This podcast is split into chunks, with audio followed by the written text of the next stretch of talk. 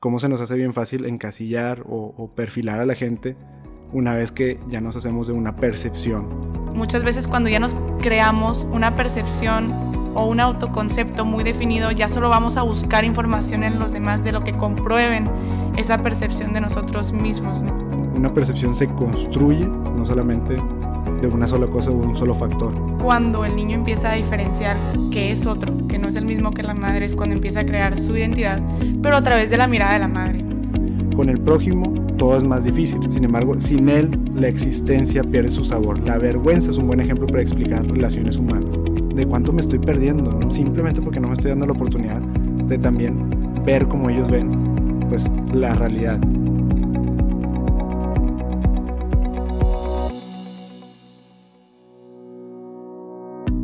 Bienvenidos a Más allá de mí, un espacio para encontrarnos con nosotros mismos y con Dios.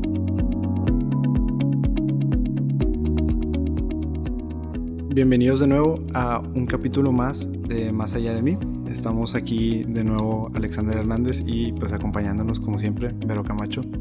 Hola, ¿cómo están todos? Un gusto estar de nuevo con ustedes y gracias por tomarse el tiempo de escuchar este capítulo.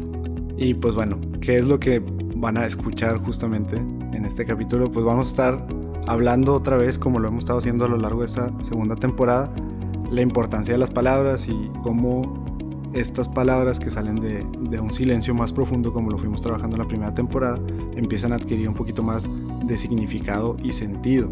Y de hecho, como lo vimos en los últimos capítulos, llegan a construir, pues de alguna manera, mi realidad o cómo percibo esa realidad. Y, y justo eso es lo que vamos a platicar el día de hoy, ¿qué es eso de, percibir? ¿no? O sea, percibir qué termina siendo, termina siendo un filtro, termina siendo algo real o algo no real, qué tanto afecta mi percepción en la de los demás y sobre todo la de los demás en la mía, si, eh, si yo tengo una única o, independiente a la de los demás o pues es una en conjunto que tenemos todos y nada más cada quien la entiende diferente, pues bueno, creo que hay, hay mucho que vamos a poder ir aprendiendo.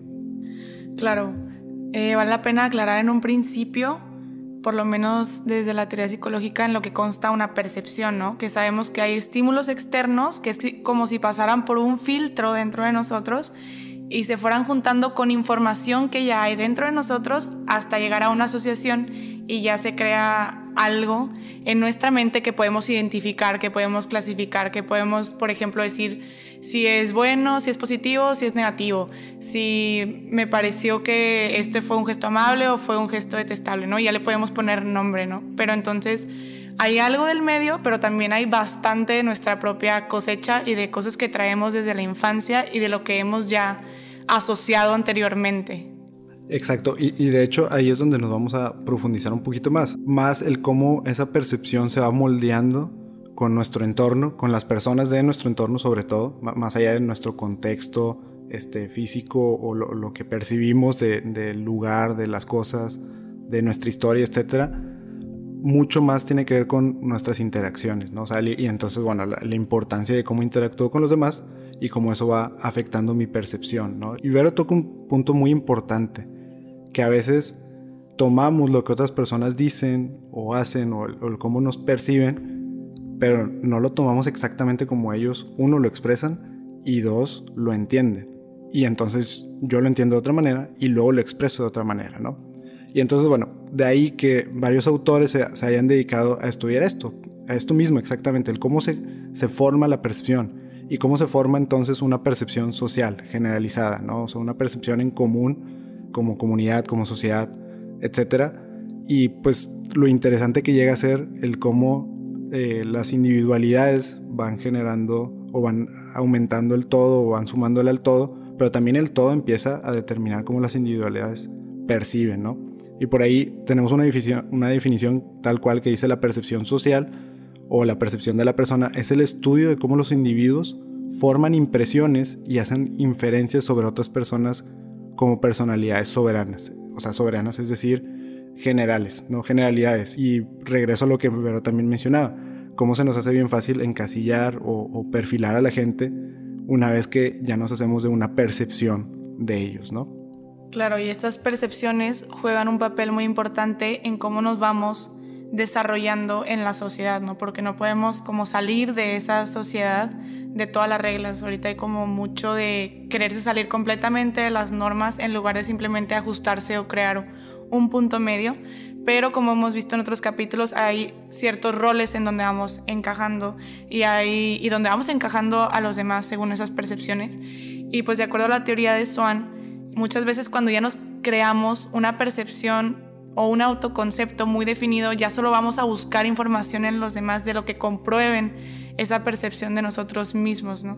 Entonces podemos estar un poquito sesgados y muchas veces no nos vamos a dar cuenta y también hacia los demás. Desde ahí empiezan a estar estos prejuicios y en un prejuicio a veces no nos damos cuenta porque conocemos a alguien y nos genera un sentimiento y es como un sentimiento negativo y ya muchas veces es casi visceral, ya ni siquiera nos damos cuenta de que es porque tenemos todo un concepto y toda una percepción sobre alguien más que es negativa. Entonces ya lo encasillamos en eso, entonces luego, luego identificamos eso en, los demás y es como si nos protegiéramos. Entonces, pues sí puede ser una, una visión transversada de esta percepción social, de esta percepción entre los demás y es donde tenemos que tener algo como, como de cuidado.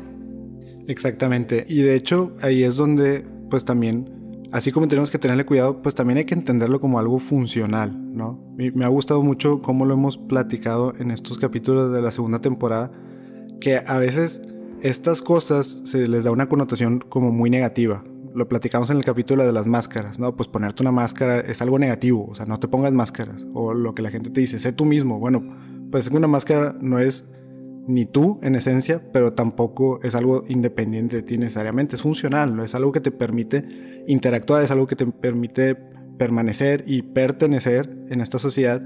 Hay otra definición que me gusta mucho de Amanda McCleary, que habla sobre cómo también la percepción social se refiere a la identificación y el uso de señales sociales para emitir juicios sobre otras personas, que incluyen los roles sociales. Es decir, tiene una funcionalidad dentro de nuestra sociedad el tener una percepción, porque, y ella también aclara, este dominio también incluye el conocimiento social que se refiere al conocimiento de los roles, normas y esquemas sociales que rodean a las situaciones e interacciones sociales.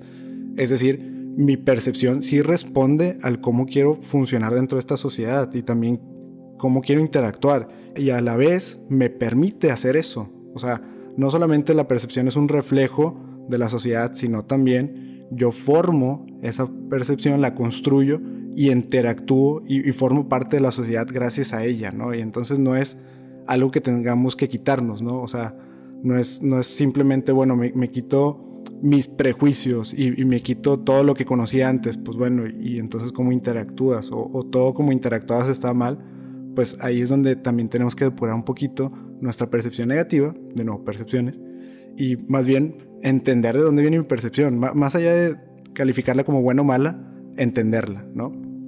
Claro, y me gusta mucho esto de lo que habla Alexander, porque es como cuando entramos a un nuevo trabajo y empezamos a conocer la cultura y estas señales nos van dando pistas de cómo podemos interactuar con las personas de ese trabajo. Entonces nos hace funcionales y nos hace conocer la forma en que se desenvuelven y nos hace encajar hasta cierto punto y sentirnos cómodos.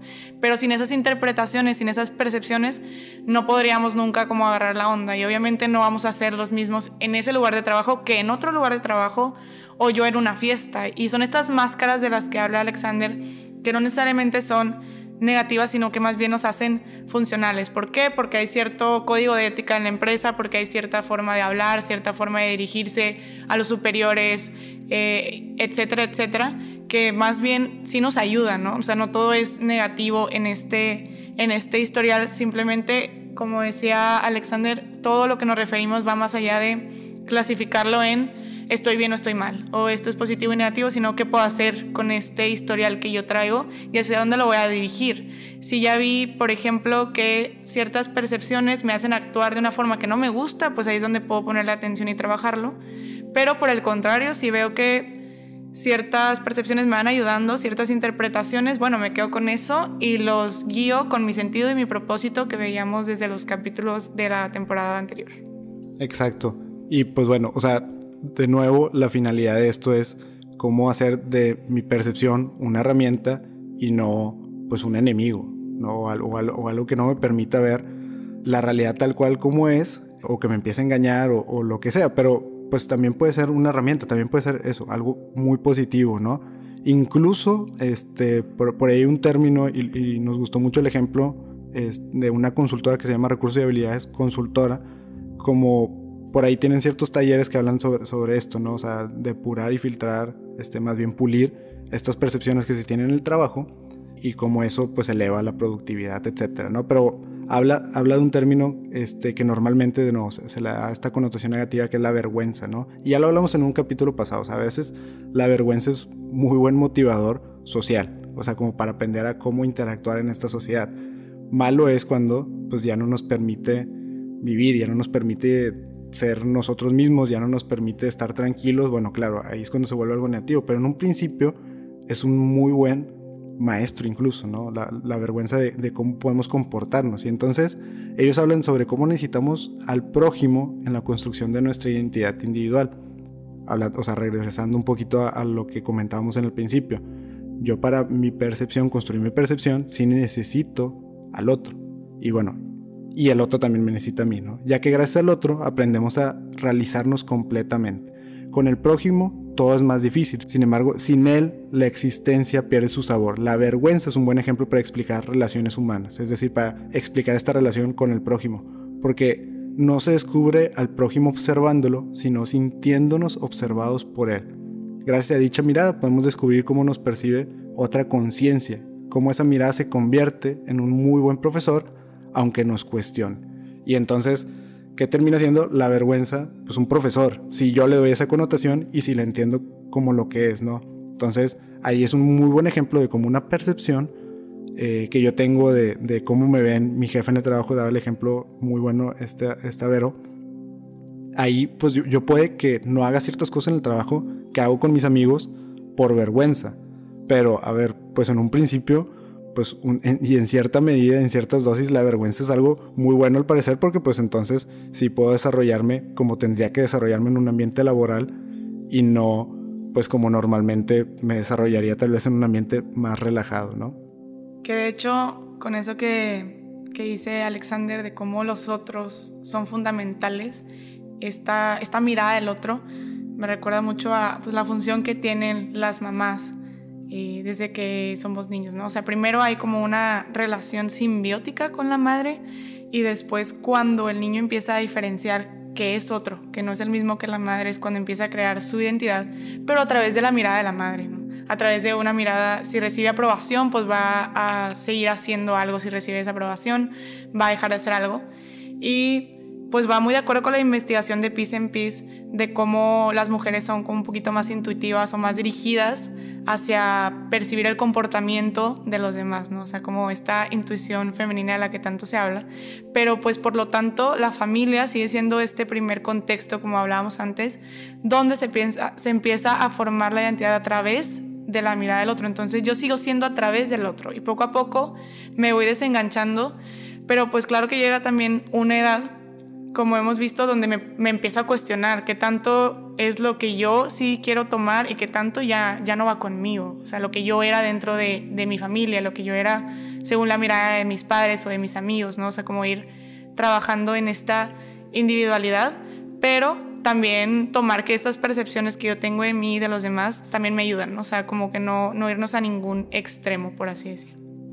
Exactamente, y pues bueno, por ahí también va de la mano de lo valioso que es entonces sí escuchar al otro y aprender del otro para pues tener todavía una visión más completa o una impresión, una percepción mucho más profunda y completa, ¿no? De, este mismo estudio que habla Vero, a mí algo que luego, me llamó demasiado la atención es que comentaban que el cerebro femenino posee entre 14 y 16 áreas del cerebro destinadas a evaluar el comportamiento de los demás, mientras que el hombre solo tiene entre 4 y 6. Y entonces ahí es donde pues es ilógico el, que no haya la misma cantidad de participación femenina en algunas áreas de vida, ¿no? Laborales, políticas, lo que sea. Porque, ¿qué es lo que se, qué es lo que se está perdiendo? Pues una percepción mucho más amplia y completa. Y así, con ese mismo ejemplo, podríamos irnos a muchos otros. O sea, ¿cómo, ¿cómo puedo esperar que mi realidad solamente sea determinada por lo que yo pienso, por lo que yo creo? Y de cuánto me estoy perdiendo, ¿no? De, cuánto eh, feedback, de cuánto pues también input de, de, otras personas, de otros compañeros, gente que conozco, gente que confío, gente que no confío, etcétera, simplemente porque no me estoy dando la oportunidad de también ver cómo ellos ven pues la realidad, como para formar algo mucho más eh, completo, ¿no? Y pues bueno, de la mano de eso, creo que ya podríamos empezar a hablar de ciertos consejos de, bueno, y entonces como una percepción se vuelve una herramienta, como, como se vuelve algo que me ayuda en vez de algo que pues me nubla o algo que me sesga, ¿no? Y pues el primer consejo, y a mí me encantaría que, que lo vieran como, como de manera práctica, se resume en una, así, pues en una fórmula que por ahí Cooper y, y desarrollaron en, en 1998. Es una fórmula bien sencilla que tiene todo que ver con una percepción se construye, no solamente de una sola cosa o un solo factor. Y entonces ellos desarrollan una fórmula para hacerte ver o hacernos ver que una percepción puede ser algo mucho más completo siempre y cuando se tomen en cuenta más de, una, de un solo factor, ¿no? Y entonces, bueno, la fórmula es bien sencilla. Es PI, que es este, nuestra pues intuición práctica. La intuición práctica es, es, esta primera, primera percepción que tenemos, ¿no? O sea, esta intuición de cómo percibo a alguien que acabo de conocer, cómo percibo mi realidad inmediata o mi realidad cambiante y, temporal, como mis primeras impresiones, esa, esa intuición práctica va a ser formada o va, a aumentar en, medida que yo sume mi atención a preguntar, que es Q, la, la fórmula empieza paréntesis A más Q, y luego eso multiplicado por C, que es curiosidad. Entonces, atención más preguntar multiplicado por curiosidad. Entonces, de entrada, ya la fórmula establece que la atención, que es algo que yo pongo de mi parte, más el preguntar, que es algo que tengo que pues enterarme de algo externo a mí, no son respuestas que no tengo yo y eso multiplicado por pues un interés, o sea, e, es, así yo resumiría curiosidad también, un interés por querer una percepción mucho más completa y mucho más amplia.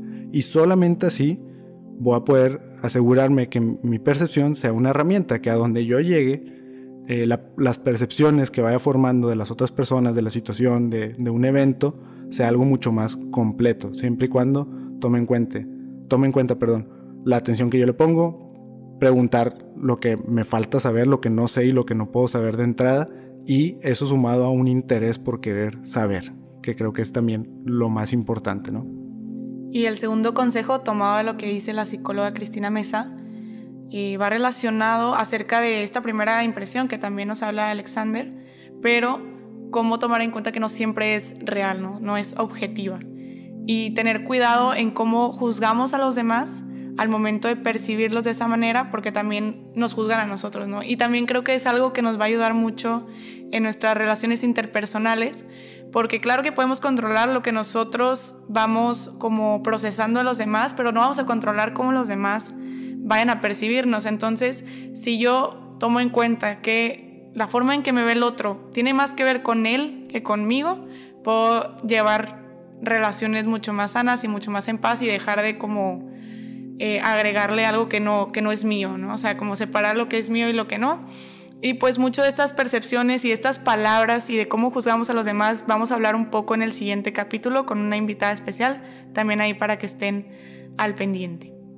Claro, y, de hecho, pues emociona bastante pensar en el siguiente capítulo porque ahí se ve, pues, la practicidad de, entender esto, ¿no? O sea, de, entender de entrada que estas percepciones casi siempre son primeras impresiones y casi siempre, no, no es que sean mentira, pero como, como nos comenta Vero, no siempre es, es toda la realidad. O sea, no, nunca la verdad se nos va a presentar en un 100%. Nunca. O sea, y, y es algo pues que incluso como católicos vamos entendiendo. O sea, una verdad absoluta es inalcanzable hasta que pues te encuentres profundamente y totalmente y plenamente con Dios, ¿no? Tal vez en la santidad se te permitirá ver esa verdad total, 100%. Bueno, entonces sí sabemos que no hay una verdad absoluta que vamos buscando como una verdad más depurada cada vez. Bueno, esa verdad más depurada o más cercana a la verdadera verdad, si queremos verlo así, nunca se nos va a dar en la primera impresión. O sea, es irreal pensar que a la primera ya voy a tener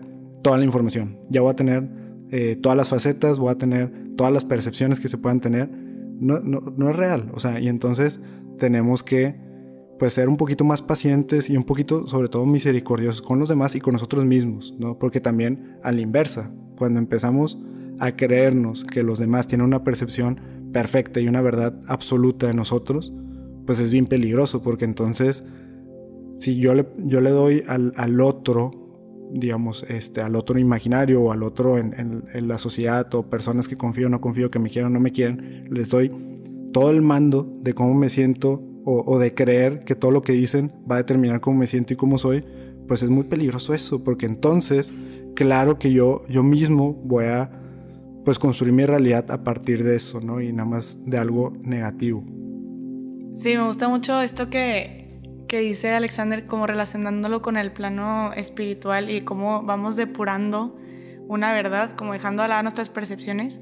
Y es por eso que me gusta mucho cómo este, cuando te preguntan que si crees en el amor a primera vista, pues obviamente no. ¿Por qué? Porque cuando tú vas amando al otro, vas descubriendo y vas depurando una verdad del otro, poco a poco, es como un proceso, o sea, es, este proceso que habla Alexander de ir conociendo más y más, e ir quitando percepciones propias, idealizaciones propias, y luego te vas quedando con lo que es verdadero, y, eso es lo que empiezas a amar, ¿no? Y en este sentido de la vida, que hablábamos que es ir perfeccionando nuestra capacidad de amar, pues entre más práctica tengamos depurando nuestras propias percepciones, más vamos a ver al otro como es y no como nosotros vamos eh, viendo a los demás o conociéndolos o proyectándonos en los demás, ¿no? Entonces todo se va como conectando, ¿no? Entre lo psicológico y la vida espiritual y se hace como una armonía para conocernos más a nosotros mismos y para ir conociendo también más cómo es nuestra relación con Dios. Claro, y, y aquí me acuerdo mucho algo que platicamos con nuestros compañeros, eh, los hermanos Cruz Carlos y, Javier, en, otro podcast, hermano que tenemos por ahí, Espadas de Papel. Les mandamos un fuerte saludo. Platicábamos, o bueno, platicaba yo con ellos, porque luego ver en otro capítulo habla de, de, otros temas.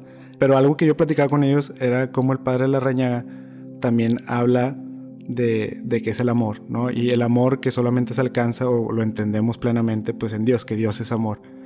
Y, esa verdad del amor solo la, solo la vamos a entender en medida que no, no la aterricemos a este mundo y no le queramos dar una utilidad al otro. Y creo que esto aplica mucho en lo que estamos platicando ahorita, porque, pues bueno, y de la mano de lo que dice Vero, pues no puedo, no puedo, no puedo estar pensando en, a la defensiva todo el tiempo, al momento de hacer mis percepciones o al momento de, de ver a los demás o ver cómo ven los demás, porque entonces lo que estoy haciendo es le estoy buscando una utilidad a lo que me puedan decir, solamente una utilidad. Si no me funciona, si no me es útil, pues entonces no lo agrego a mi percepción. Y, de hecho Vero lo comentó al principio del capítulo. A veces tenemos ese sesgo de solamente escuchar aquello que queremos escuchar y todo aquello que reafirma lo que yo ya, me hice la idea, ¿no? Y entonces, por eso es importante no hacer eso, o sea, más bien estar abiertos a, pues puede que alguien piense completamente diferente a mí, y eso no significa que él tenga la verdad o ella tenga la verdad y yo no, o al revés, que yo sí la tenga y la otra persona no la tenga. Pues no, o sea, muy seguramente la verdad es algo que van a construir entre las dos partes, ¿no? Entre las dos personas, ¿no?